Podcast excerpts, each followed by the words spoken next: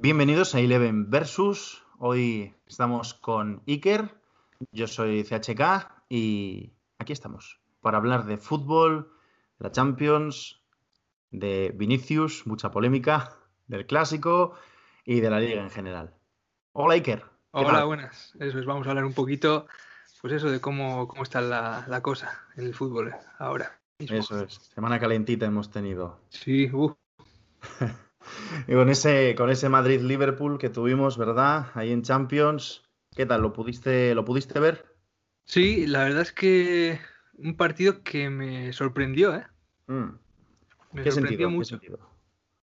Me sorprendió bastante eh, desde el principio todo el partido, porque yo pensaba que el Liverpool iba a arrollar al Madrid, ¿eh? De verdad lo pensaba. Sí, es verdad, que no llegaban no llegaba el Madrid con una sensación sólida, ¿no? De decir, aquí estoy yo, pero, pero es el Madrid, ¿eh? La verdad que parece mentira, pero llegan a la Champions y es que les cambia, les cambia algo en la cabeza. Yo no sé si es que la liga este año han dicho, oye, es, como secundario, vamos a por la Champions, título más grande, más ingresos para el club, en una situación pues complicada, ¿no? Como estamos con, con la pandemia y la crisis, pero, pero es, es un Madrid diferente.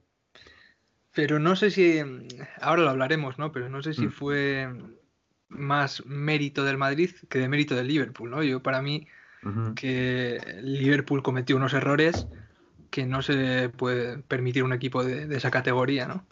Sí, sí que lo he escuchado, ¿eh? Sí que he escuchado mucha gente decir eso, que no, no era el Liverpool que se esperaban. Sí que hubo ahí en la segunda parte al principio, como unos 15 minutos más o menos, de, de un Liverpool un poquito más agresivo, ¿no? Más clásico a lo que solían hacer.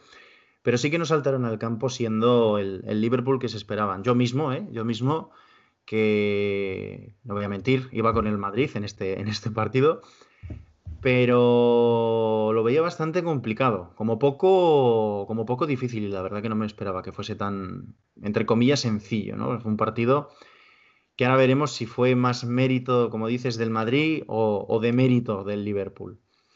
Eh, en cuanto a esto, a favor del Madrid, yo tengo que decir que vi un Madrid agresivo.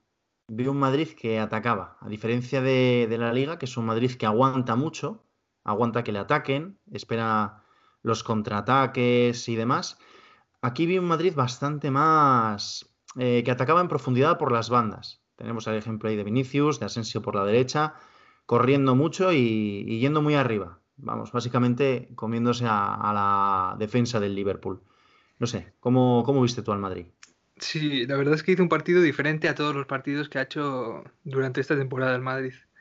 Hizo un partido diferente en el sentido de que fue desde el principio del partido bastante arriba a por el Liverpool.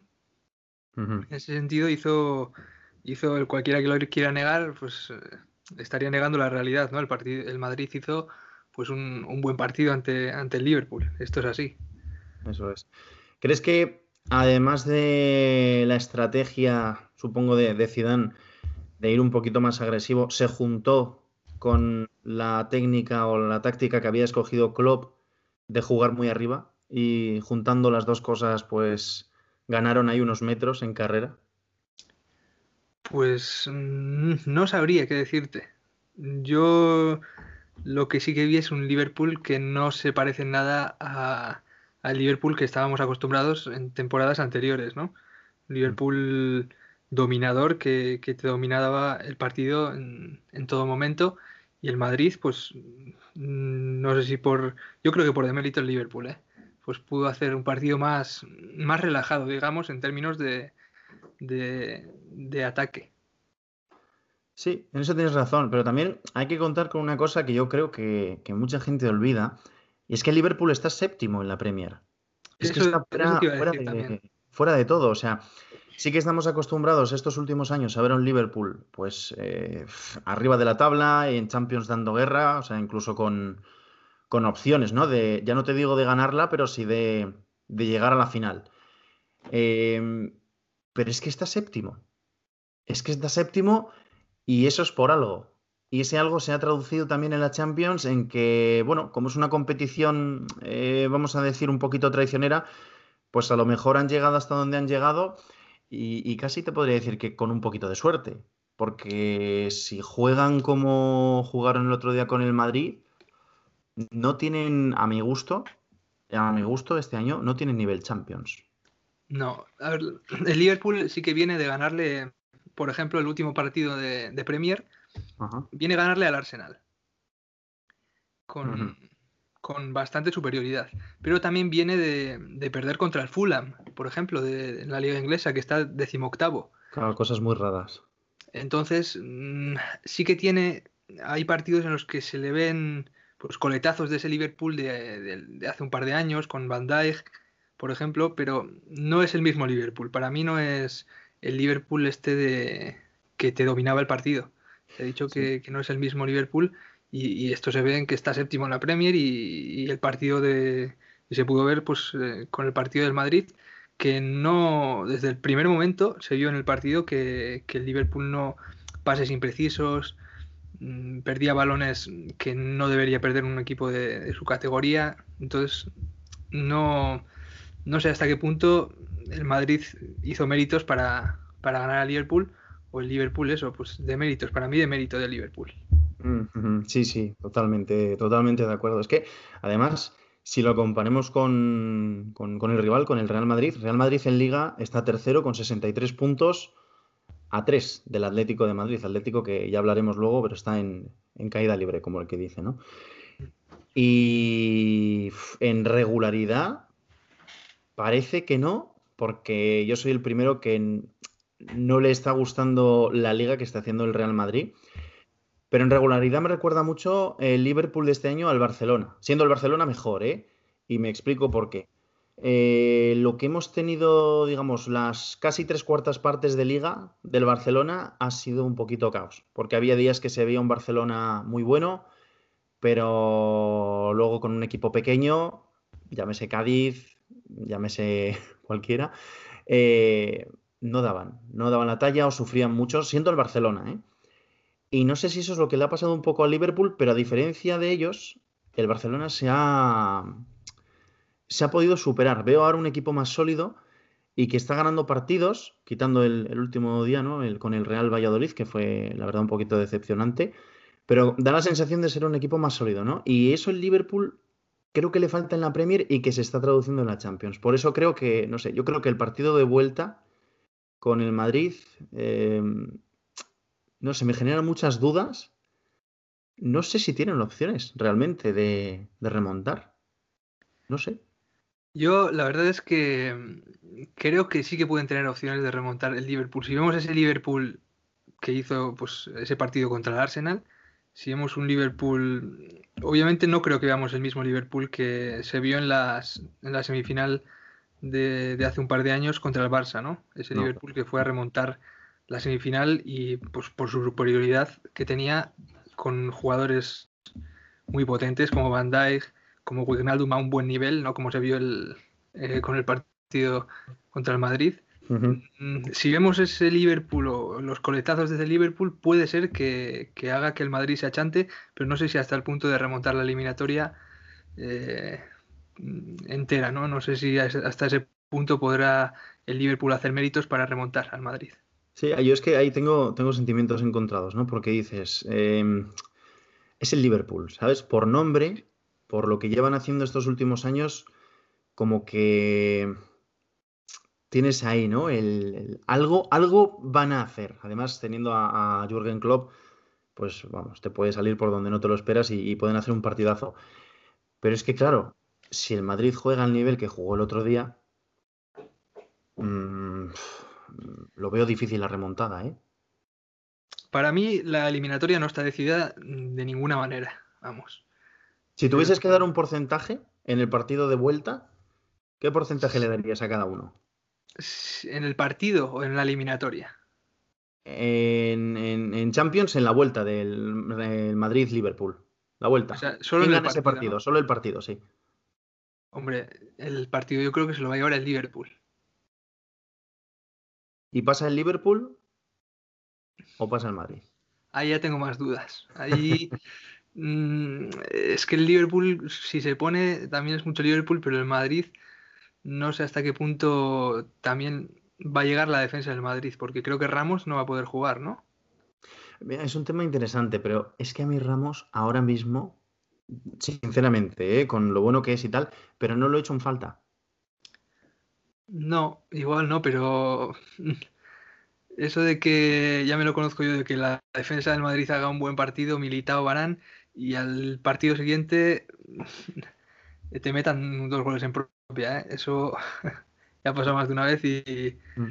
no sé yo hasta qué punto. Pero bueno, Fíjate que el otro día no jugó ni Barán por, tema de COVID. No, jugaron Nacho y, Militao, ¿no? Eso es. hicieron un muy buen partido. Hicieron un muy buen partido. Pero lo que te digo, eh, estas, estas cosas que le pasan al Madrid de hacer un muy buen partido, pues en Champions y luego se verá, el Madrid venía jugando muy mal para mí durante esta temporada. Y de repente en el Liverpool, contra el Liverpool hace pues un, un buen partido. ¿Verdad? Es, raro, es como que de repente despierta, o sea, porque es la Champions o no sé por qué, pero como que han estado, como el que dice, jugando a un nivel más bajo en liga, ¿verdad? Y ahora de repente eh, han explotado.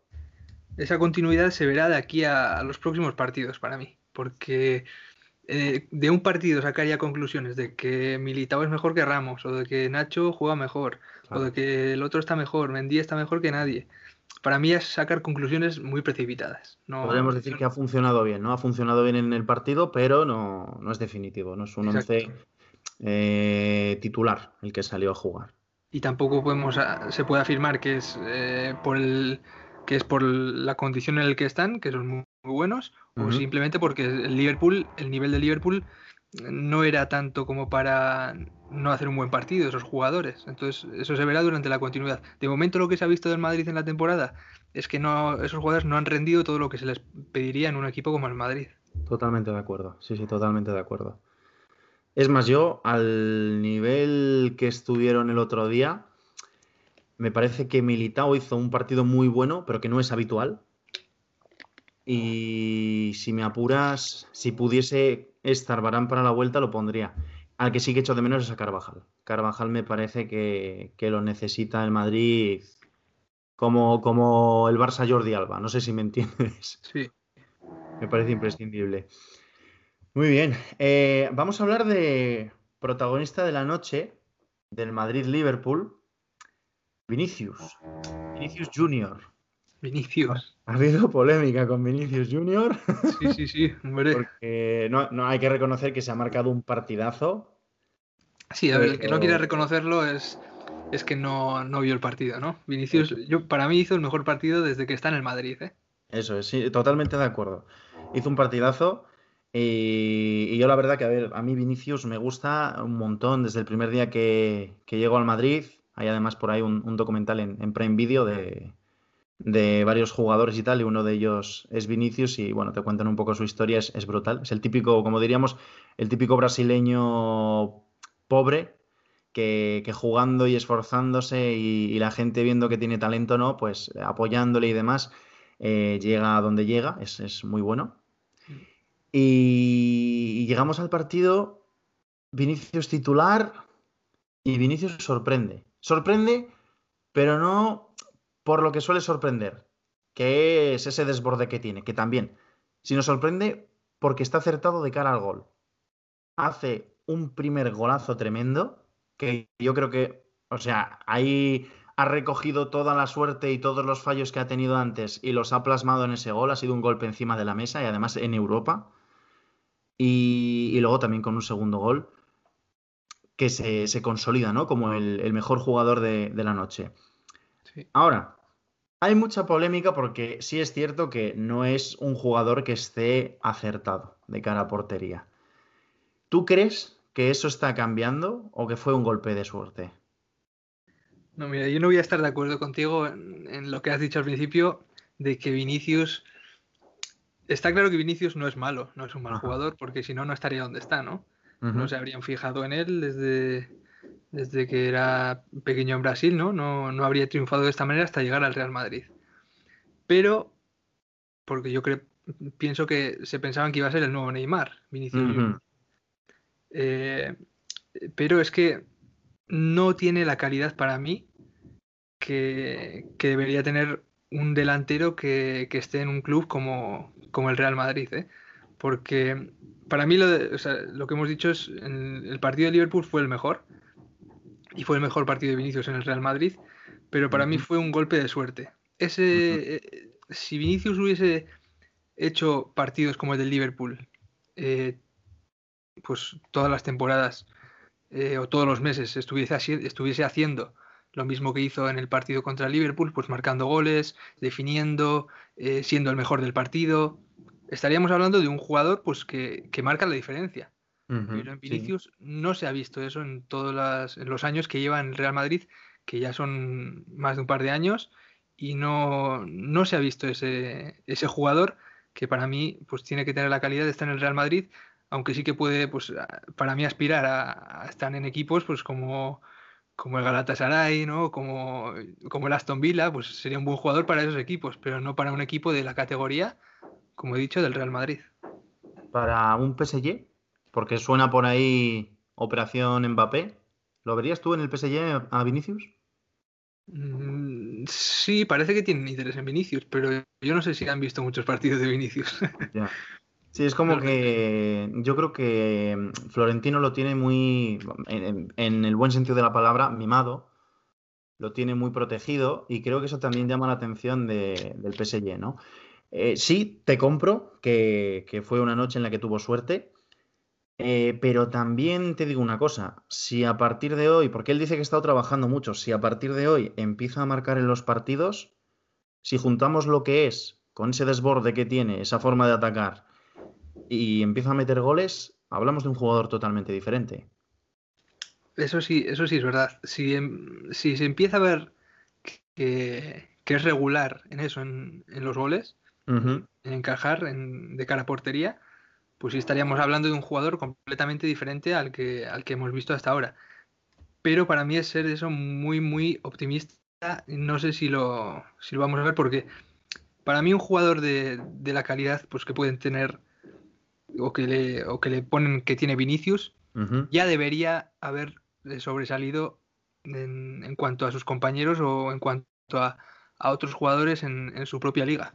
O sea, ya debería haber marcado esa diferencia como, como han hecho otros jugadores siendo jóvenes, porque incluso Vinicius se decía que era muy joven todavía, ¿no? Pero jugadores incluso más jóvenes que él, pues ya estaban marcando la diferencia que Vinicius no.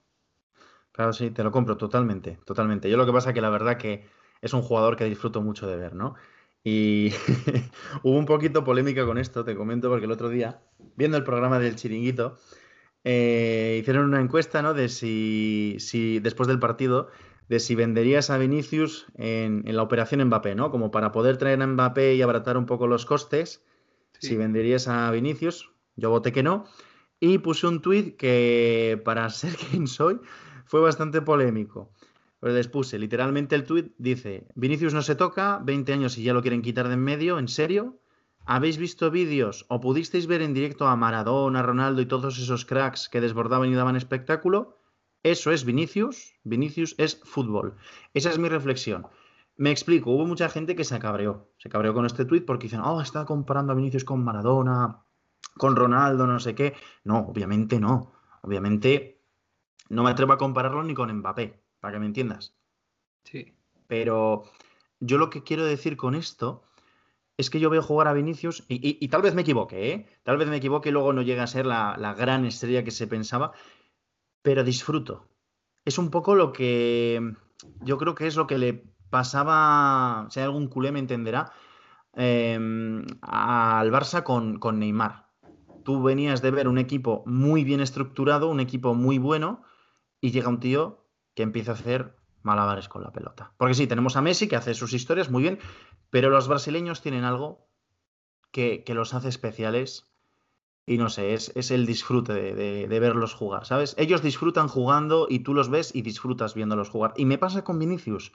Yo me emociono cada vez que lo veo atacar, aunque se le vaya el balón, aunque el, el tiro acabe en el espacio, es que yo disfruto viendo jugar a Vinicius. Y ojalá, ojalá tenga más acierto de cara al gol, porque me encantaría verlo mucho tiempo en el Madrid. Me daría mucha pena, sobre todo, que se fuese de la Liga Española, porque ahí sí que le perdería un poco la pista pero es que lo disfruto mucho. Y ya digo, ¿eh? no estoy diciendo que sea el crack de la liga, que sea como Maradona, que sea como Ronaldo, no. pero me, pasa, lo disfruto, lo disfruto mucho. Es un, sí, es, un jugador, ahí te doy la razón, que es un jugador vistoso, ¿no? Que tú lo ves y, y, gusta ver porque desborda muy bien, se, va muy bien, caracolea muy bien de, sus rivales, pero mm, pusiste en el tweet que eso, Maradona, Ronaldo, estos cracks, aparte de eso, aparte de ser vistosos, aportan al equipo pues goles, asistencias, eh, peligro. Vinicius aporta simplemente eso, ser vistoso y, desbordar. Pero, por ejemplo, lleva tres goles en Liga Vinicius. Uno más que de este, que Serginho de este, el lateral del Fútbol Club Barcelona. Sí, eso es bueno, me la comentaste el otro día, eso es buenísimo. Entonces, entonces no sé hasta qué punto yo lo compararía con, con jugadores como estos, como, Maradona, Ronaldo, que ya son pues un nivel top. Totalmente. Y es que creo que ahí entra el, factor Mbappé. O sea, Mbappé creo que es el siguiente nivel, ¿no? Es un, vamos a decirlo así, que no se me enfade nadie, es un Vinicius con gol. ¿No? Hace todo lo que tiene que hacer, es rápido, eh, regatea, tiene, no sé, lo lleva en la sangre y luego encima es goleador. Pero yo, ¿qué quieres que te diga? También creo que ha tenido un poquito más de confianza de parte de los entrenadores. No te digo que no sea mejor, ¿eh? Digo que ha tenido más oportunidades. Porque Vinicius, si te das cuenta, está jugando porque Hazard está lesionado. Sí. ¿Qué hubiese pasado si no viene Hazard al Madrid? Pues no lo sé. También te digo que a, Mbappé se le estaba criticando mucho de, parte de la prensa francesa, ¿eh? Sí. Hasta hace muy poco, hasta el partido que, tuvo contra el Barça, que, metió un hat-trick, se le estaba criticando mucho porque no, no, estaba tampoco dando el nivel que, que, estaba dando temporadas atrás, ¿no? Sí, tal vez, yo creo que tal vez puede ser el tema este de irse al Madrid, de pensar tanto, todo lo que hay detrás, la presión, el club, todo, yo creo que eso también le ha afectado, ¿no? Sí. Entonces, no sé, pero bueno, que eh, el día que Mbappé juega al 70%, eh, te mete tres goles, entonces, sí. por eso no me preocupo, ¿no? hablando, hablando de Mbappé, hablando de Mbappé y de Vinicius, te hago la misma pregunta que lanzaba el chiringuito el otro día. ¿Tú creo que, creo que sé tu respuesta, pero ¿tú meterías a Vinicius en la operación Mbappé?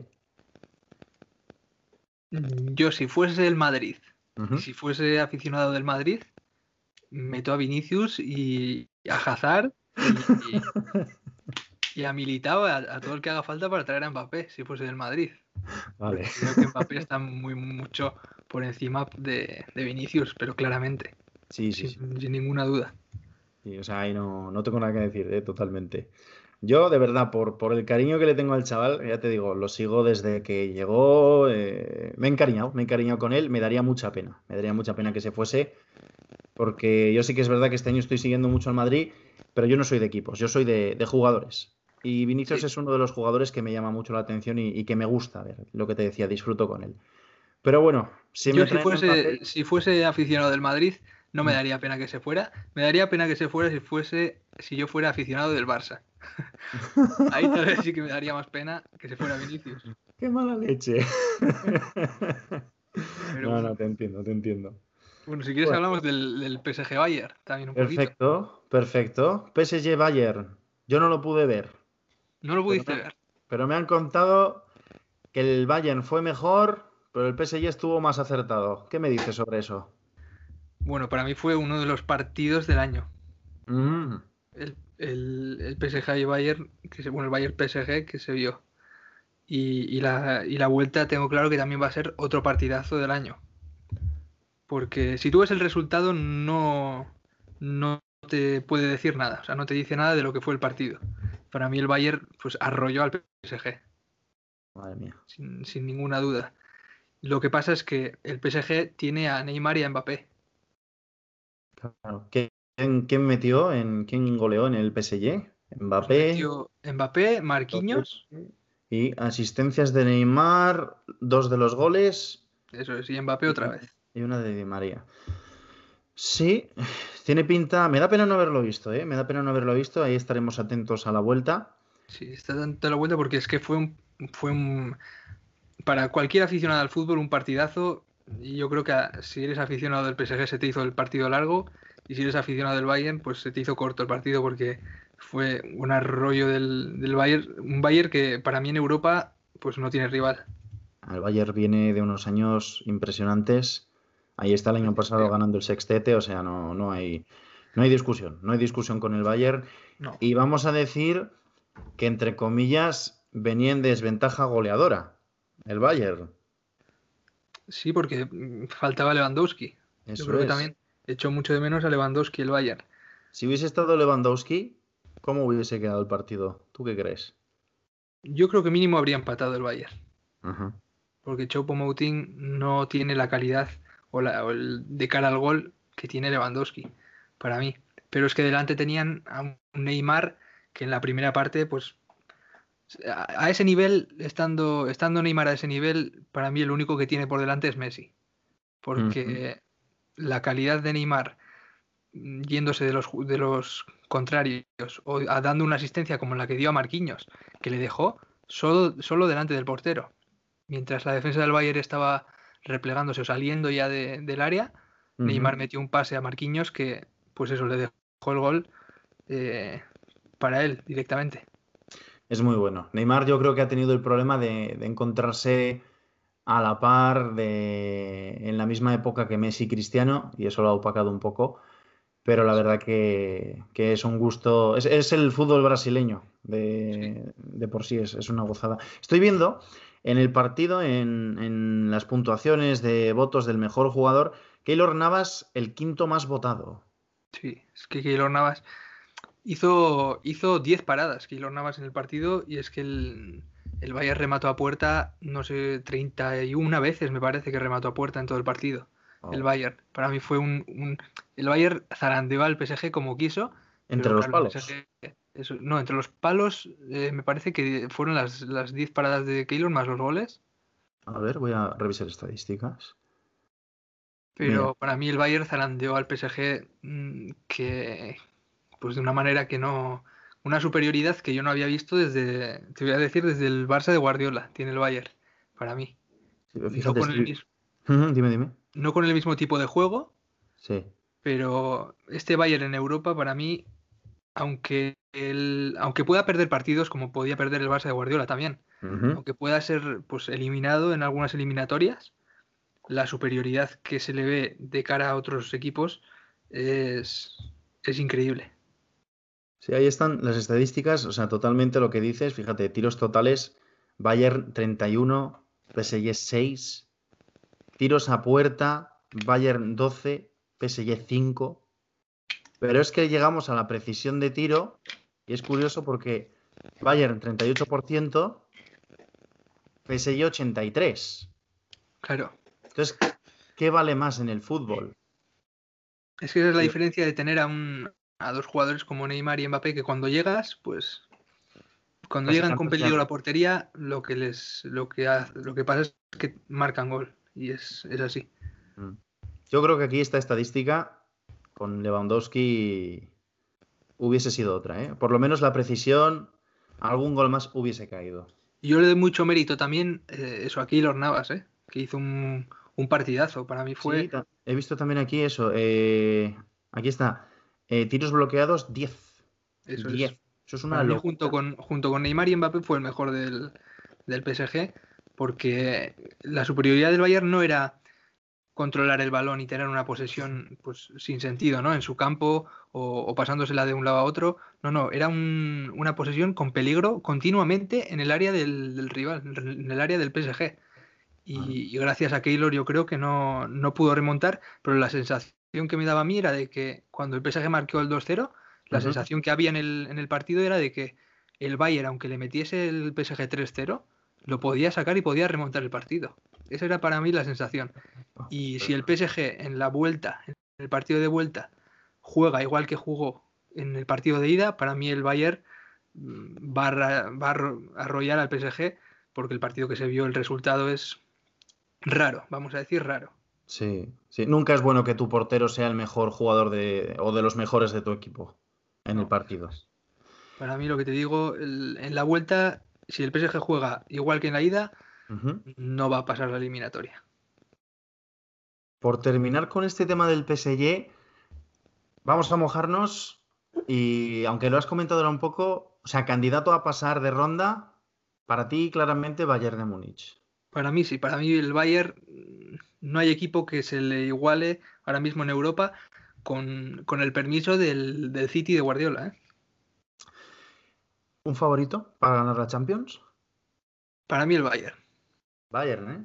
Sobre, sobre el City. Sobre Bueno, es que es verdad que en, semifinales, claro, se encontrarían Bayern City también. Casi podríamos decir que tendríamos una final antes de tiempo, ¿no? Sí, yo creo que sí.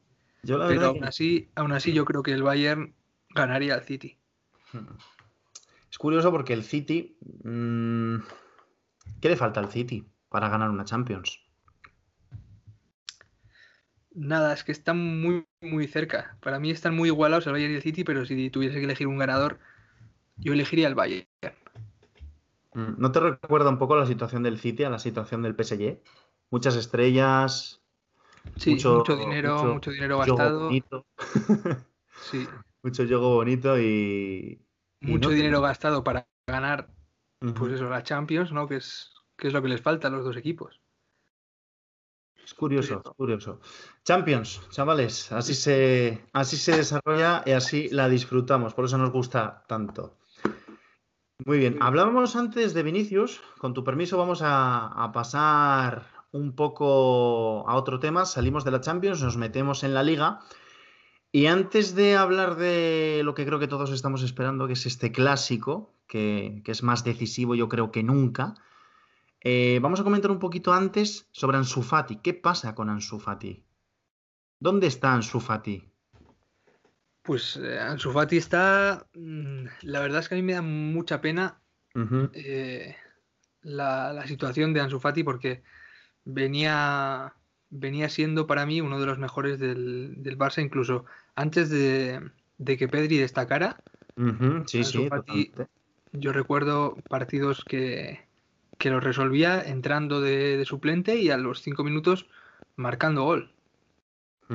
y, la situación en la que está ahora, con esa lesión, con, esa lesión en su rodilla izquierda, que pues se está casi convirtiendo en, un culebrón, ¿no? Porque desde que se operó, que fue en, en noviembre del año pasado, de momento parece que no tiene fecha de vuelta. Es raro, ¿verdad? Esta operación que iba a ser una cosa sencilla, rápida, bueno, para eso, para eso se operó, para que fuese algo rápido y, no termina de remontar el chico. No, incluso se ha dicho que pues igual no descartan que vuelva a pasar por el, por el quirófano. Entonces, pues la cosa está ahí un poco con el futuro un poco borroso, ¿no? Pero, pero veremos a ver qué pasa. Si no está para esta temporada, yo espero que para la siguiente pueda, pueda estar disponible. A ver si no lo desgracian porque la verdad que venía con pinta de... No te digo el mejor jugador del Barça porque ahí tienes a Messi, pero... Pero... Casi, casi te diría un digno sucesor, ¿eh? Sí, sí, es que yo, yo le recuerdo un partido, por ejemplo, de Champions contra el, Inter de, el Inter de Milán, que fue entrar y a los dos minutos marcar un, golazo que, que, se fabricó él solo. Y, me parece que fue el, gol de la Champions del jugador más joven. el jugador más joven de la historia en marcar, en marcar un gol en la Champions, me parece que fue. Claro, que estaba debutando prácticamente en Champions el chaval. Exacto. No sé si tenía todavía ni 18 años y, partidos así de, de, de ganarlos él solo.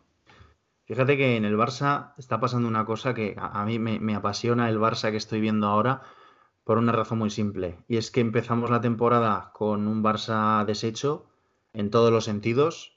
Llegó Kuman eh, con una actitud, vamos a decir, del, este, ¿no? Más, más firme, más serio. Y, ha dado confianza a los chavales. Por ejemplo, tenemos a Ansu Fati, eh, más recientemente Ilaix, eh, Pedri. Bueno, lo de Pedri es una explosión, eso ha sido. Sí. Yo para mí, para mí Pedri es como si juntases a Iniesta y a Xavi con menos experiencia, claro está, pero, pero o sea, es, una pasada cómo entiende el juego ese, ese chico y que pueda jugar al nivel de entenderse con Messi. ¿Sabes? Me parece tan impresionante que una persona que entiende el juego como Messi y que hace un juego complicado, porque manejar los pases a esa velocidad y en ese, en ese detallismo es muy complicado. Y que venga un chico de 18, ¿no? Tiene Pedri ahora. Sí, 18 años. Un chico de Mallorca, 18 años, y te, y te haga lo que no De Tenerife. ¿Eh? De Tenerife, ¿no? Es Pedri. Tenerife. Ah, me, he confundido, perdón. De Tenerife. Y que te haga lo que no te ha estado pudiendo hacer un, un, un Antoine, un Grisman, un Coutinho, jugadores que han costado dinero, dinero, dinero. Impresionante ahí, o sea, talento, talento puro. Pinta, pinta bien, lo de, lo de Pedri pinta muy bien. No, todavía yo no me atrevería a compararle con, con Iniesta y Xavi, aunque la verdad es que se lo merece porque su rendimiento ha sido. Es que recuerda. Más de lo que, más de lo que uno esperaría que, que fuera que fuera Pedri, ¿no? Pero, pero vamos a ver, vamos a ver con, paciencia cómo, está, porque también eh, los partidos que ha jugado con la selección española también han sido espectaculares el, rendimiento que, ha dado. Sí, es el, eje, es el eje del campo. Todo, si la pelota pasa por él, llega a buen puerto. No se entiende el juego muy bien. Yo le, veo una carrera muy buena a este chico. Y no es solo a este chico, sino que es lo que te digo. Tenemos en el Barça a Pedri, a Elaix, a Ansu Fati, Mingueza, Ricky Puig, Serginho Dest. No nos olvidemos que tampoco es mayor, Serginho Dest. Em, tiene muy buena pinta este Barcelona para muchos años. Sí, y ha sabido renovarse bien. Yo pensaba que iba a costar mucho, mucho, mucho tiempo que, este Barça se, renovara porque tenía una, plantilla ya pues muy, muy mayor, el Barça. Totalmente. Una plantilla que, estaba ya entrada en años, pero ha sabido renovarse muy, muy bien, lo que te digo. Yo pensaba que esto iba a costar mucho tiempo y, ha sabido renovarse muy bien, cosa que yo creo que le hace falta también, por ejemplo, al Madrid y, que a ver qué pasa con con esos jugadores también que tienen, tienen una edad y cómo, cómo se renueva. Totalmente, a eso iba, a la comparación, porque el Madrid sí que es verdad que lo ha intentado. Fíjate, se ha traído a. Se han traído a Rodrigo, se han traído a Vinicius. Yo creo que hasta lo intentaron, el, tema de hacer una. Una, digamos, una renovación de, la generación desde hace un par de años, ¿no? Se adelantaron en eso al Barcelona. Pero no les ha salido bien no, no, no tienen ni de lejos, pero ni de lejos, el nivel de los chavales que han llegado al Barcelona. Y vamos, es que solamente hay que ver el ejemplo de, Pedri. O sea, Pedri ha sido llegar, no lo conocía nadie y, ha revolucionado el, el, medio campo del Barcelona. Y aquí te has traído, fíjate con lo que me duele decirlo, pero te has traído a Vinicius que no mete una. Claro. te has traído a Rodrigo, que el chico tiene muy buena pinta, pero me parece que le falta personalidad. Sí. El Madrid hace, hace unas temporadas tenía una plantilla y un, segundo equipo, un equipo B, digamos, ¿no? en el banquillo, de jóvenes muy, muy. De, muy buena calidad, ¿no? Ahí tenemos, por ejemplo, a, a Odegaard, que ahora está en el Arsenal, a, Marcos Llorente, que está en el, en el Atlético de Madrid y está siendo uno de los mejores jugadores de la liga. Y, el Madrid yo creo que no ha sabido aprovechar esos jugadores que tenía y, le va a costar un, poco más eh, hacer esa transición de, estos eh, jugadores que ya están mayores como son pues Modric, Cross, Casemiro yo creo que le quedan bastantes años de, buena calidad, pero jugadores como Marcelo por ejemplo o Sergio Ramos que también pues ya no es joven. Al Madrid le va a costar un poco más, me parece a mí. Pero fíjate, ahora que decías lo de Odegar y, y Llorente, Llorente no, no me voy a meter a hablar porque ya está en otro equipo vendido, o sea, ya está fuera, ¿no? Es una pena. Pero, ¿Odegar? ¿Qué ha pasado con Odegar? Me explico. Ah, eh, de lo mejor de la Real el año pasado, mm. se lo trae Zidane. Eh, en principio debía de ser pues el proyecto ¿no? del medio campo, digamos un, un, Pedri, ¿no? El Pedri del, Madrid. Sí, el nuevo Cross, el nuevo Cross. Eso es. Y, y, es que no es ni que no funcione, no, es que lo han mandado fuera. No lo entiendo, no, yo no puedo entenderlo. Yo creo que es que Zidane hay jugadores en los que pues no le entran por los ojos y no y como no le entran no, no va, va, a confiar pues en los que en los que ha confiado siempre y de ahí no va a salir. Claro, pero es que ahí tenemos un problema. Que no digo que jueguen mal, ¿eh? pero tenemos jugadores de 30 años, 32, 34, eh, que sí, que serán muy buenos y lo que tú quieras, pero cuando se vaya Zidane del Madrid, cuidado, porque va a dejar un Madrid campeón, seguramente, pero sin recambios. Mm. Porque ¿quién está para, digamos, para tirar del Madrid? ¿Asensio? Lo siento, pero no. Asensio yo creo que ya no se le espera. O sea, hablábamos de Vinicius antes, pero Asensio no, no, levanta cabeza, ¿eh? O sea, no está, a mi gusto, no está para jugar por lo menos de titular. Sí, yo has dicho que Zidane cuando se vaya puede que deje un Madrid campeón. Para mí, mm, a este Madrid, si no se renueva, yo no le veo campeón prácticamente de la verdad, te digo la verdad, no le veo campeón prácticamente de nada. Su juego se, se resume a la calidad del Madrid pasa por Modric y Kroos Y, y, Casemiro, que para mí pues es el ahora mismo el, centrocampista defensivo el mejor del mundo. Sí, totalmente. El mejor centrocampista defensivo del mundo y Kroos y Modric. Y el Madrid ya lleva unos cuantos años con esta dinámica de, de que pues gana por eso, porque tiene esos tres jugadores y, y, obviamente a Benzema. Pero a partir de ahí no sé cómo en los próximos años va a renovar eso, eso el Madrid. Te digo cómo lo tiene que renovar o cómo, cómo, cómo debería renovarlo. te traes, si, si, si, no hay límite, te traes a Haaland, te traes a Mbappé, suena también a Lava, y, y traes de vuelta a Odegaard y te montas, digamos, ya tienes el... Tienes eh, la columna vertebral ya hecha y ahora lo que te montas es un, buen ataque y un buen mediocampo. Y no, porque el actual sea malo, sino porque no puedes tener a Kroos y a Modric jugando Champions, jugando Liga y jugando todos los partidos. No están para eso. Pero no sé, no sé yo hasta. E, eso decía, no, eso decía el otro día Pedrerol, ¿no? Que el Madrid pues va a traer a Haaland, a Mbappé, a, Lava, y, yo pensaba, sí, claro, y a, y a Ronaldinho lo podemos a jugar otra vez, y a Ronaldo Nazario también, le traemos al Madrid, y, no sé a quién más, y a Xavi a Iniesta también. Y a Cristiano. Claro, y a Cristiano de vuelta, y sí, a todo, a todo el mundo, ¿no? Pero no, hombre, a ver. no sé si es muy realista eso de traer a Haaland y a Mbappé al mismo equipo, es como decir, en 2000 2012-2011 que vas a llevar a Messi y a Ronaldo y a Cristiano Ronaldo al mismo equipo. Sí, es, un poco locura. Es un poco, para mí un poco imposible. Pero bueno, em, algo, según decía Pedrerol, porque la verdad que a mí, a mí me ha sorprendido que lo ha dicho, este año, en verano, el Madrid va a hacer un fichaje muy gordo. Y a ver, no hablamos de una tontería, estamos pendientes de, de que se estrene el nuevo estadio, de, digamos, iniciar definitivamente un proyecto de, renovación sí o sí, o sea, de tener un Real Madrid joven, un Real Madrid ganador, un Real Madrid competitivo. Y algo tienen que hacer. Algo tienen que hacer.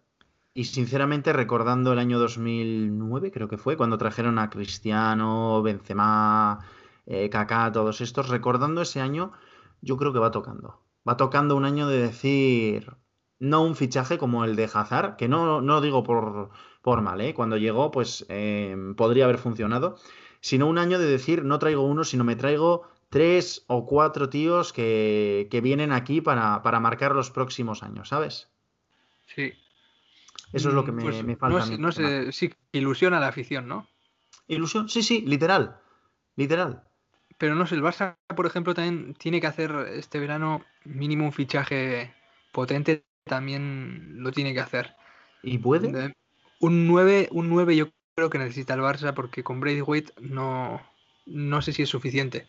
Y puede, pues parece ser que, que ahora con, con la nueva directiva, con la porta, dicen que decían que podría ser que, llegara un, un crack al, al, Barça. Aunque los beneficios que daría el club, pues eso, según mm. decían, no iba a dar beneficios hasta, hasta de aquí a dos temporadas o tres. no iban a haber beneficios económicos, pero, pero es que un equipo como el Barça necesita, necesita atraer jugadores, si no. Sí, necesitas ganar, estás arriba y, estás cayendo, te necesitas algo para, mantenerte ahí.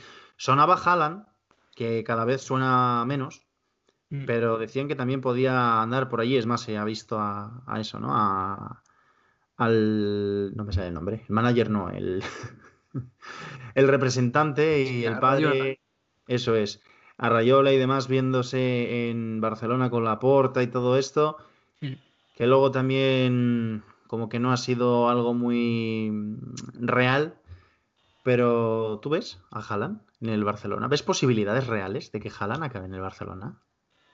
Sí, por ver posibilidades sí, sí que las veo, ¿eh? O sea, no, ah. no lo veo imposible. No lo veo imposible que pueda congeniar con, los jugadores que hay en el, en el Barça ahora mismo. Mm, no por congeniar, ¿eh? yo digo por el tema monetario, porque es, mucha base. Ah, por el tema. Sí, sí, sí, sí. Por el tema monetario no, eh, yo ya te digo, según, según vi que, publicaban eso, eh, los beneficios que, se iba a obtener de eh, el Barcelona, dijeron eso, sumando la ficha, la ficha de un crack que ficharan este año, sumando las competiciones que, por las que iba a pasar el, Barcelona, decían que era posible traer a un crack este año. Pues ojalá, ¿eh? ojalá tengamos uno y uno, uno para el Barça y uno para el Madrid, como poco, que, que traigan otra vez a la liga, ¿no? Esa atención, atención mundial y juego, juego competitivo. El otro día, mira, me daba una pena, estaba, no me acuerdo qué estaba haciendo, pero estaba viendo en, la televisión así de pasada un partido antiguo del un Real Madrid-Barcelona, pero yo que sé, de hace como tres o cuatro años.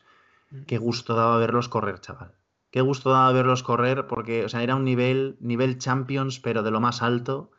Sí. Y ves ahora un partido de, cada uno de estos dos y da un poquito de pena. Da un poquito de pena porque aunque ganen y eso, pero da, pena ver el, nivel, el nivel al que, al que se está. Que es casi un, nivel, un nivel de supervivencia, ¿no? Yo creo que también por el tema de pandemia y así, es un poco nivel de supervivencia. Sí, no, la, la hegemonía en, en Europa ahora mismo está en, Alemania y en Inglaterra. O sea, esto es, esto es así, esto es, esto es así de, así de claro. O sea, no hay, no hay que venir a España para ver a, los mejores equipos. Yo creo que hay que ir a Inglaterra y, a Alemania. Sí, totalmente. Ahora mismo, ahora mismo. De aquí a un año o un par de años ya veremos. Sí, sí, totalmente de acuerdo.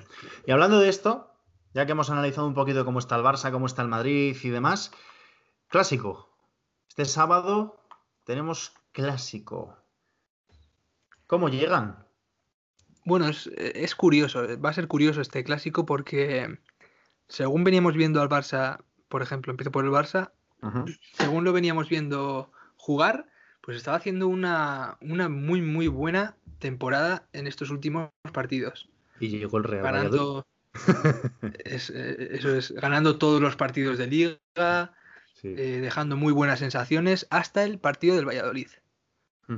Donde para mí el Valladolid jugó muy bien, jugó muy bien eh, para, para, ese Barça que, estábamos viendo, pues controlarlo, ¿no? Digamos, controlarlo y que no, y que no pues hiciera una goleada como, como venía haciendo el Barça, que le metió 6, por ejemplo, a la Real. Claro, es que eso fue, o sea, sinceramente, yo después de ese partido dije, mira, esto ha sido la consolidación del Barcelona de Kuman. O sea, a partir de aquí, después del partido de la Real, dije, a partir de aquí ha vuelto el, mejor Barcelona. Claro, y para mí también fue así, incluso partidos anteriores, yo, yo ya pensaba, este es el Barça de Kuman, ¿no? Este ya, ya tiene un estilo, pues claro.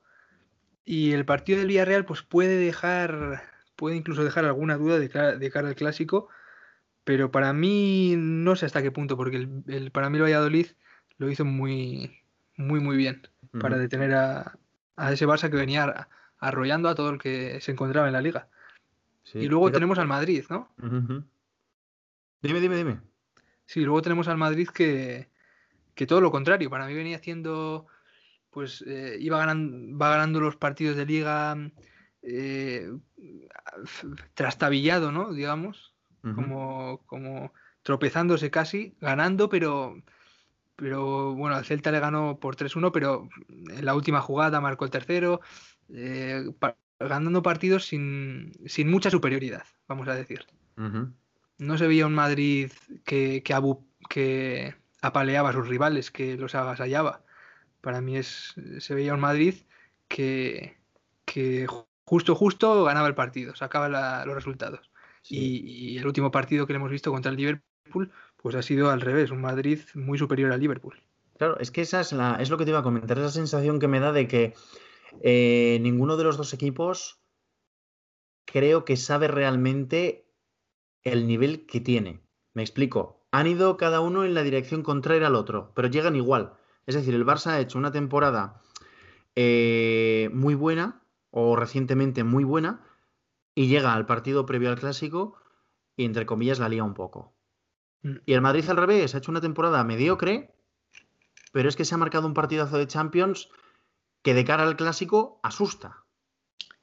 Sí. Porque además hay que recordar que no es un. O sea, los clásicos siempre son, siempre son importantes, pero es que este clásico puede definir la liga. Exacto, este clásico es muy, muy importante. Yo creo que de los más importantes de, los últimos dos, tres años. El más importante de los últimos dos, tres años porque decide prácticamente el título a, falta de, no sé si son siete jornadas o ocho jornadas. Sí, siete, ocho jornadas, no queda más. Decide, decide lo que es el título, aunque yo aquí me voy a mojar, para mí el, el favorito es el Barça, el Barcelona. Yo diría que también, ¿eh? Fíjate que me, gusta el Madrid. Mm, yo ya te digo, no soy de ningún equipo. A mí me gusta, me gusta el fútbol y me gusta el, fútbol bonito, el fútbol que emociona. Pero este año seguía mucho al Madrid y últimamente el Barça me, está robando un poquito el corazón. Y la verdad que yo también doy favorito al Barcelona. Me parece que viene con un equipo más, más estable, más continuo, ¿sabes? En, en resultados. Aunque hayan tenido un partido malo, creo que da mejor sensación. Porque lo mismo que el otro día el Madrid funcionó, llega al clásico y no funciona. Eso es, veremos, también se verá cómo plantean los dos equipos el partido, ¿no? Pero, pero como Pedri tenga un buen día, como Messi esté inspirado, como Dembélé también eh, le pasen el balón, eh, para mí el Madrid no tiene nada que, nada que hacer. Militao y Nacho, o Militao y Barán, o, o Mendy, para mí no tienen no, no van a poder hacer nada contra un buen Dembélé o un buen Messi. ¿Tú cómo crees que van a, plantearse el partido ambos equipos?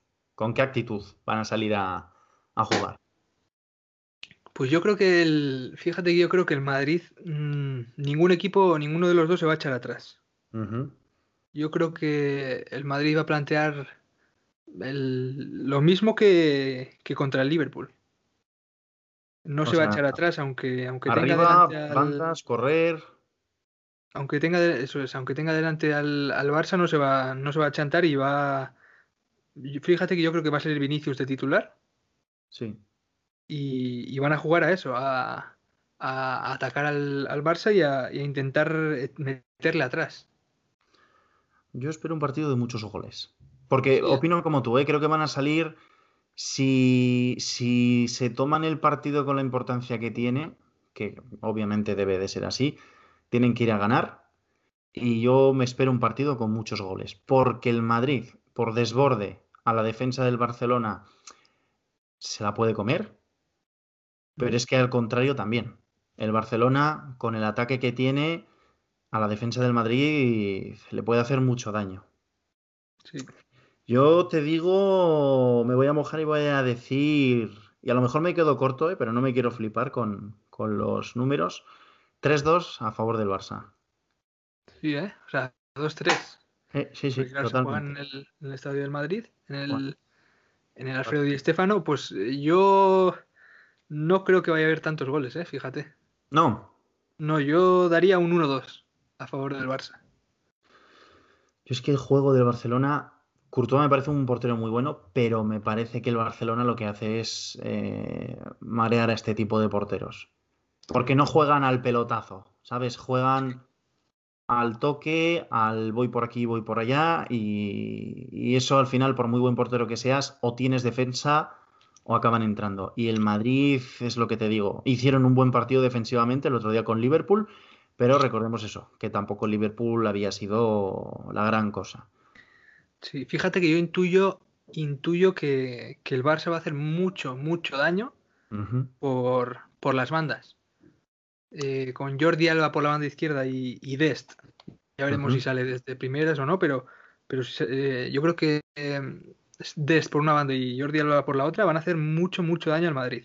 Hombre, debería ser un partido para Dest, ¿no? O sea, un partido para, para laterales o carrileros rápidos. Es lo que intuyo yo, luego ya veremos si esto es, así o no. Tiene buena pinta, la verdad. Un clásico que, por lo menos, por lo menos ya no solamente es eso de que es un clásico, sino que tiene ahí el puntito ¿no? de, decisivo. Se decide mucho, mucho en este clásico. Y, el equipo que, pierda va a salir muy, muy perjudicado, muy dañado. Sí, mentalmente y todo va a ser muy bruto. Y el equipo que, gane al revés. Eso es. Lo que sí que nos estamos olvidando y yo creo que no se merecen que nos olvidemos de ellos, porque son los actuales líderes de la liga, es del Atlético de Madrid. El Atlético de Madrid. El Atlético de Madrid está líder de la liga y estamos diciendo que quien gane el clásico gana la liga, pero ¿por qué? ¿Por qué esa opinión? El Atlético de Madrid, yo creo que le han, le han entrado los nervios de, del que va primero y, y mira por el retrovisor, ¿no? Yo creo que, estaba muy cómodo. Tenía una diferencia de, muchos puntos con, el, con respecto al segundo. 13 puntos creo que tenía con el Barcelona en, un momento hace nada. En, Eso es, ya falta de un partido y con un partido menos. Eso es. Y, yo creo que los nervios le han jugado una mala pasada y que para mí de los tres equipos puede ser el que peor está, el Atlético de Madrid. Sí. Eh, porque de los últimos cinco partidos eh, solo ha ganado dos. Ha perdido uno y ha empatado los otros dos. Entonces, yo no le veo. No está siendo el Atlético de Madrid que empezó la temporada, que te ganaba el partido tras partido y, con, con, diferencia se, merecía estar líder. Para mí, de los tres de arriba es el, que peor está y, y es así. ¿Y eso tú crees que es culpa del equipo o culpa de la dirección del equipo. No sé si me sigues. Sí. No sé hasta qué punto es. Para mí es culpa de todos. De todo, de todos, de jugadores, eh, cuerpo técnico, porque no te puede pasar que con, esa diferencia te, te, alcancen. Para mí, en un equipo de la categoría que debería tener el Atlético de Madrid, que está, bueno, que pues un equipo de Champions, no, no te debería pasar eso. Fíjate que además, si, si ya estaban, entre comillas, vamos a decir mal, porque la sensación que yo tengo en esta segunda parte de la liga es que han jugado la liga como están jugando los partidos, es decir, aguantar, pero no les ha, no les ha funcionado, perdón. Eh, han perdido ahora Suárez hasta el 2 de mayo, como poco. Sí, un jugador, un jugador que mm, tampoco estaba siendo de los mejores del Atlético de Madrid últimamente. ¿eh? te digo, sí que es verdad que, que está segundo en el Pichichi de la liga, pero mm, en los últimos partidos tampoco estaba rindiendo como se esperaba de, o como estaba rindiendo al principio de, la temporada. Y tampoco ha habido un jugador, ningún jugador que, que aparezca, ¿no? porque Marcos Llorente también, por ejemplo, estaba haciendo muy buena temporada, un buen, muy, muy buen nivel. Pero eh, él solo no sé hasta qué punto puede ponerse al Atlético de Madrid o llevarlo a hombros, ¿no? Y Joao Félix tampoco ha aparecido. No sé, no sé, no sé este Atlético de Madrid eh, si va a poder eh, pues sacar lo que, lo que le falta de liga. No sé si va a poder hacer algo. Porque tú además, fíjate los partidos que le quedan al Atlético de Madrid. Tiene que jugar contra el Betis, contra el Eibar, Huesca, pero a partir de aquí, Athletic, Elche, Fútbol Club Barcelona, Real Sociedad. Bueno, Sasuna iba a decir, pero Sasuna, por mucha pelea que dé, yo creo que le pueden superar. Y Valladolid. O sea, no es mm, una locura el final de jornada que tienen, pero tienen entre medio a, a un Betis, a un Athletic, a un Barcelona y a una Real. Sí, partidos en los que yo creo que se va a dejar puntos como se dejó contra, contra el Sevilla, ¿no? Que fíjate, yo, yo creo que ahora mismo el Sevilla está mejor que el Atlético de Madrid. Sí, te lo compro. En este punto de, en este punto de liga. Pero es que no se pueden permitir perder puntos. O sea, me explico. Estás a, a un punto del Barcelona Mm, y a tres del Madrid. O sea, eso es un partido.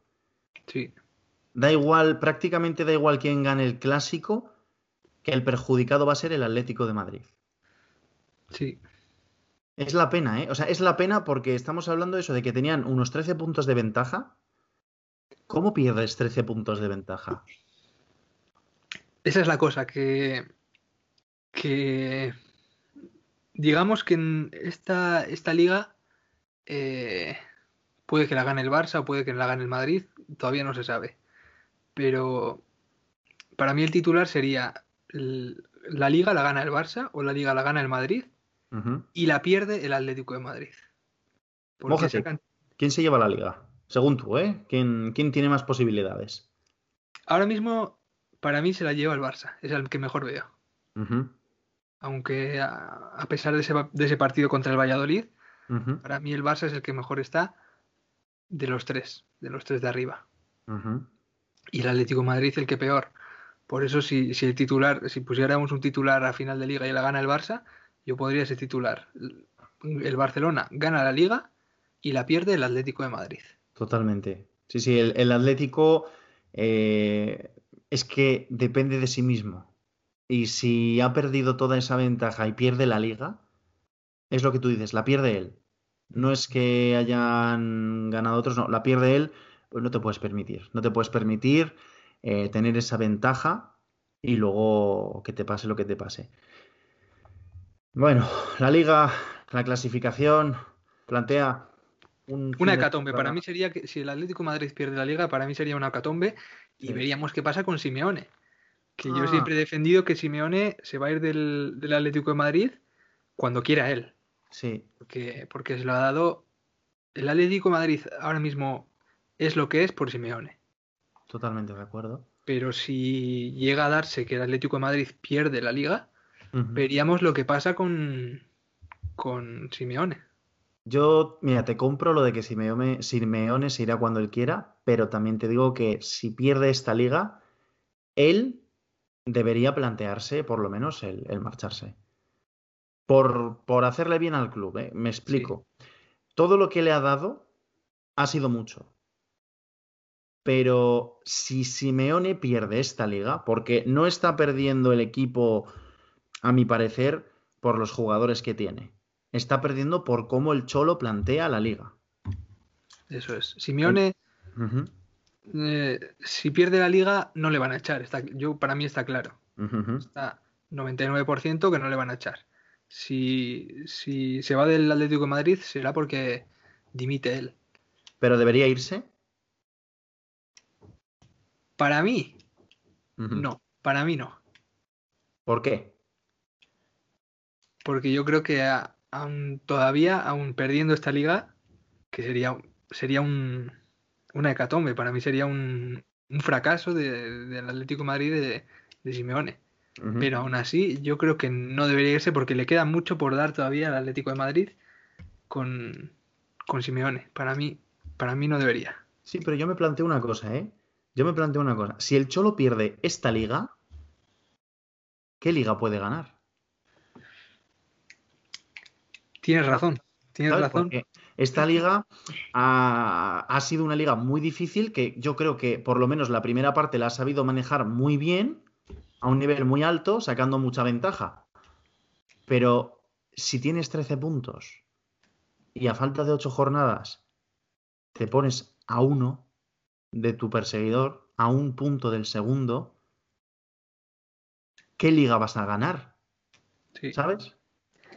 Es triste, es triste decirlo así, pero yo creo sinceramente que la única manera que tiene el Atlético de Madrid de, ahora mismo de ganar eh, una liga es por de, de mérito de, de sus adversarios. Esto puede parecer que triste decirlo, ¿no? Pero, pero para mí es así. Por demérito mm. del Barcelona y del, Real Madrid, es la única manera que el Atlético Madrid tiene de, ganar una liga por lo que se está viendo, porque hasta ahora lo estaba haciendo muy bien el Atlético Madrid en liga, pero los últimos meses ha decaído completamente. Entonces, eh, no sé si es que ese es el nivel que tiene Atlético Madrid de verdad y lo de al principio de temporada había sido una ilusión, un, espejismo, pero, pero, pero no sé, no sé si lo que te digo.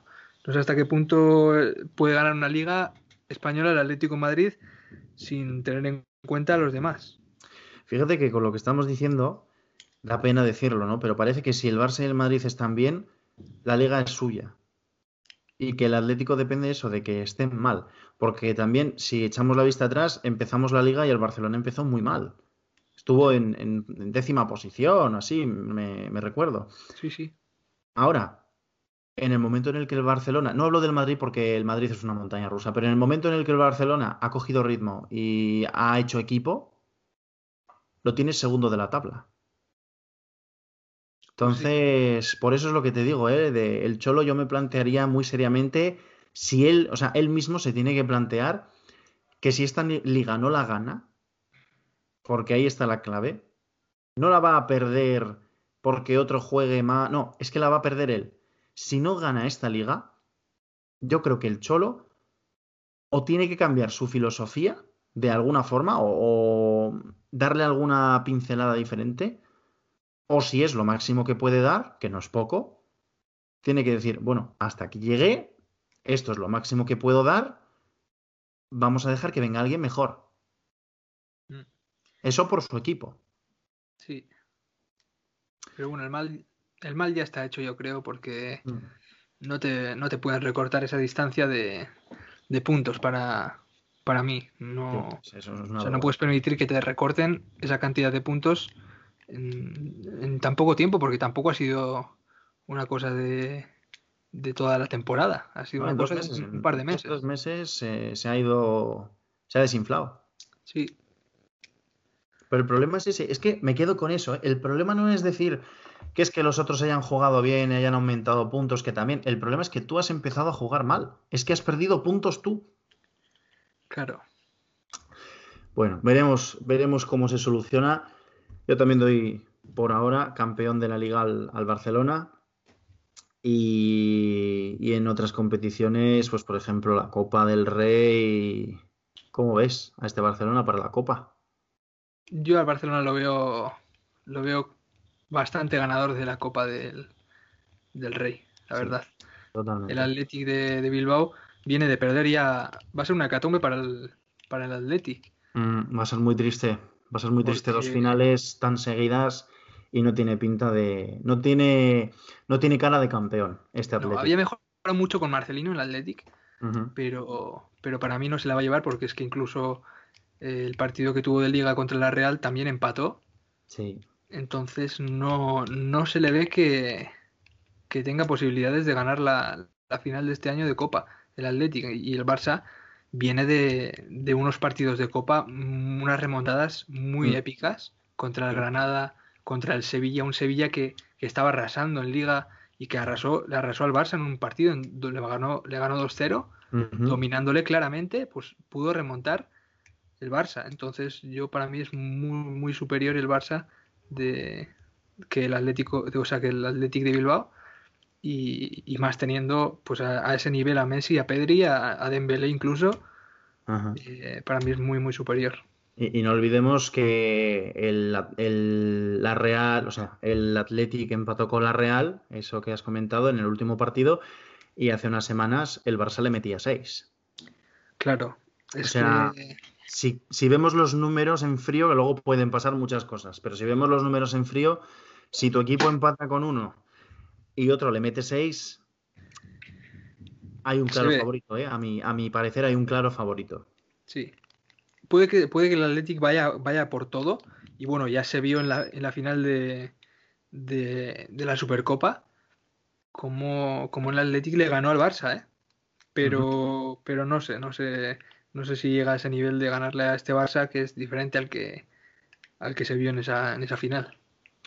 ¿Tú crees que es posible el doblete del Barcelona? Yo creo que sí. Yo creo que sí es posible. Es que es posible ahora mismo, es posible todo. O sea, puede que el Barça gane el doblete, eh, o puede que no gane nada, puede que el Madrid gane Champions y Liga, o puede que no gane nada, puede que el Atlético de Madrid gane la Liga y el Barça la Copa y el Madrid la Champions, puede pasar de todo ahora mismo. Fíjate cómo cambiaría la cosa, ¿eh? yo me planteo estos, estos futuros. Si el Barça hace un doblete y el Madrid gana la Champions, yo creo que estaría la cosa bastante equilibrada. Ahora, si el Madrid hace doblete, Champions y Liga, aunque el Barça se lleve la Copa, ¿eh? Si el Madrid hace doblete de Champions y Liga, eso para el Barça. Eso para el Barça es duro, ¿eh? Sí. Eso para el Barça sería. Pues sería prácticamente eh, arruinar el doblete que has hecho. Sí, y es que el Atlético, sinceramente, ¿eh? no lo veo. No lo veo para nada este año. Me parece que está aguantando el tipo, pero cuanto se cruce con, con el Barcelona, que ahí también mm, depende cada uno de sí mismo. Mm. Si el clásico, es que, es que me daría igual quien gane el clásico. Gane quien gane el clásico, el Barcelona se juega la liga con el Atlético de Madrid. Sí. Sí, porque yo creo que el Atlético de Madrid, fíjate que se va a dejar puntos en partidos contra la Real, por ejemplo, contra el Atlético de Bilbao. En esos partidos yo creo que algún punto se va a dejar. Ah, estaría bonito que no. ¿eh? Estaría bonito que llegase justo con, a por el Barça y ahí ya que se lo jugasen todo, ¿no? Sería casi casi eh, ver cómo termina la liga, pero tiene, tiene una pinta muy bonita este final de liga. Sí, no. Veremos. Tiene muy buena pinta, pero para mí el favorito es el Barça. Eh, volviendo al, partido del Valladolid, incluso te diría que en ese partido contra el Valladolid al Barça le entraron esos nervios que te entran sí. diciendo, si no puntúo, si no gano este partido, se me escapa, eh, se me escapa la liga. Yo creo que por eso ese nerviosismo también eh, hizo que el Barça hiciera el partido que hizo en Valladolid. Pues un equipo como el Barcelona tiene que controlar eso, ¿eh? Sí, pero bueno, es que también a veces es, difícil, fíjate, el Atlético de Madrid, los puntos que se ha dejado. Sí, sí, también. Pero estamos hablando del Barcelona. O sea, sí. que lo entiendo, ¿eh? Lo entiendo todo, pero así como no me sorprende lo que le está pasando al Atlético, al Atlético me sorprendería que el Barça perdiese la liga por ponerse nervioso. Que puede pasar, ¿eh? Mm. Pero me sorprendería. Veremos, veremos qué pasa.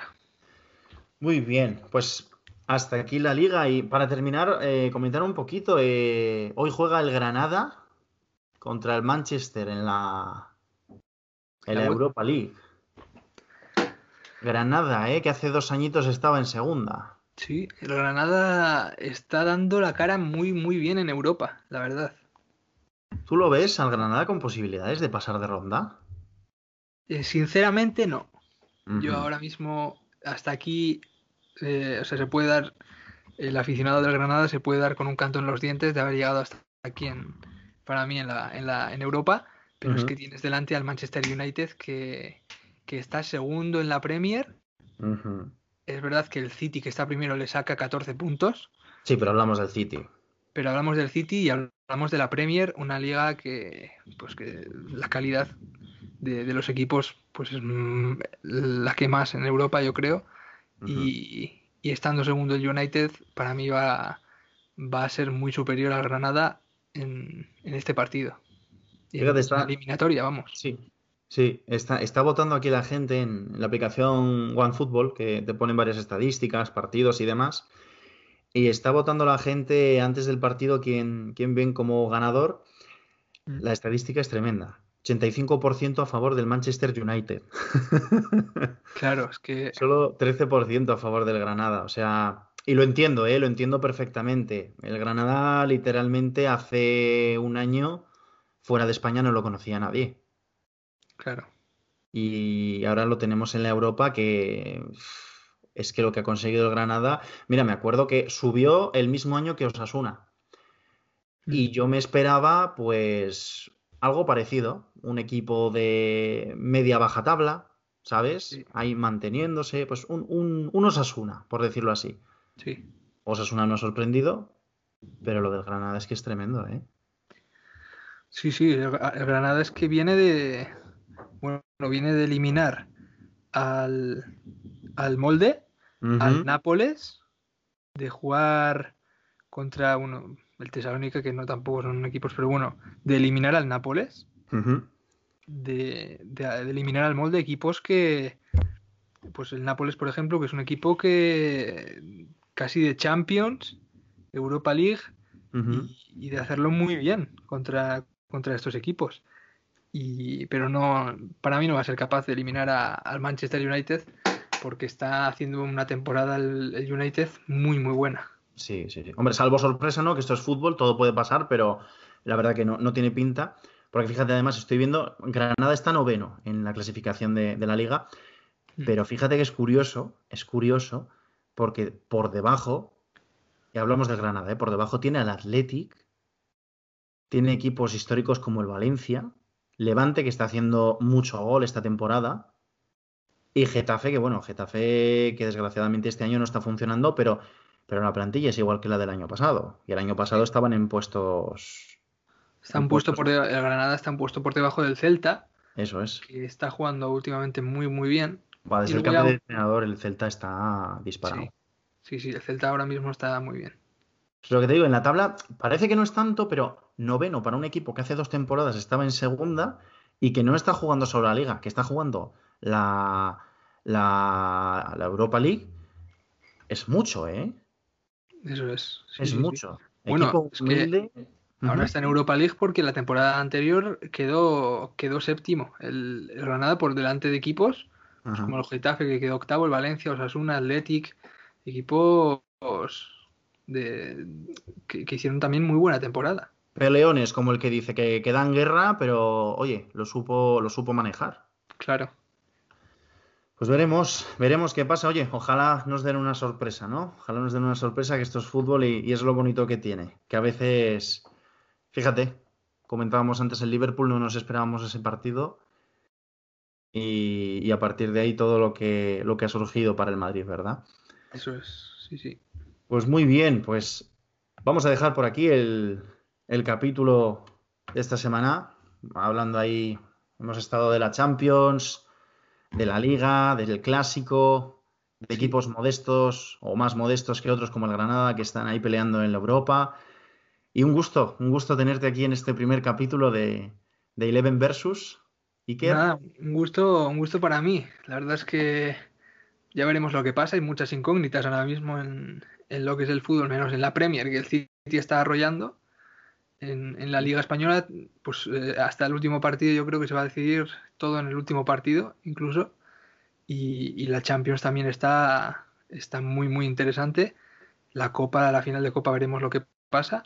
Y oye, yo encantado de, estar aquí y, cuando quieras, pues, y me digas, pues volveré, si, si me lo dices. Por supuesto, iremos, iremos comentando seguramente este fin de semana el clásico, la final de Copa de la semana que viene, iremos comentando y, a ver cómo se pone esto, y cuanto menos queda de liga y de temporada, más, más emocionante se pone. Eso es, así, así es. Bueno, pues un abrazo para todos, gracias por escuchar el podcast de Eleven Versus, nos vemos en el próximo capítulo. Hasta luego.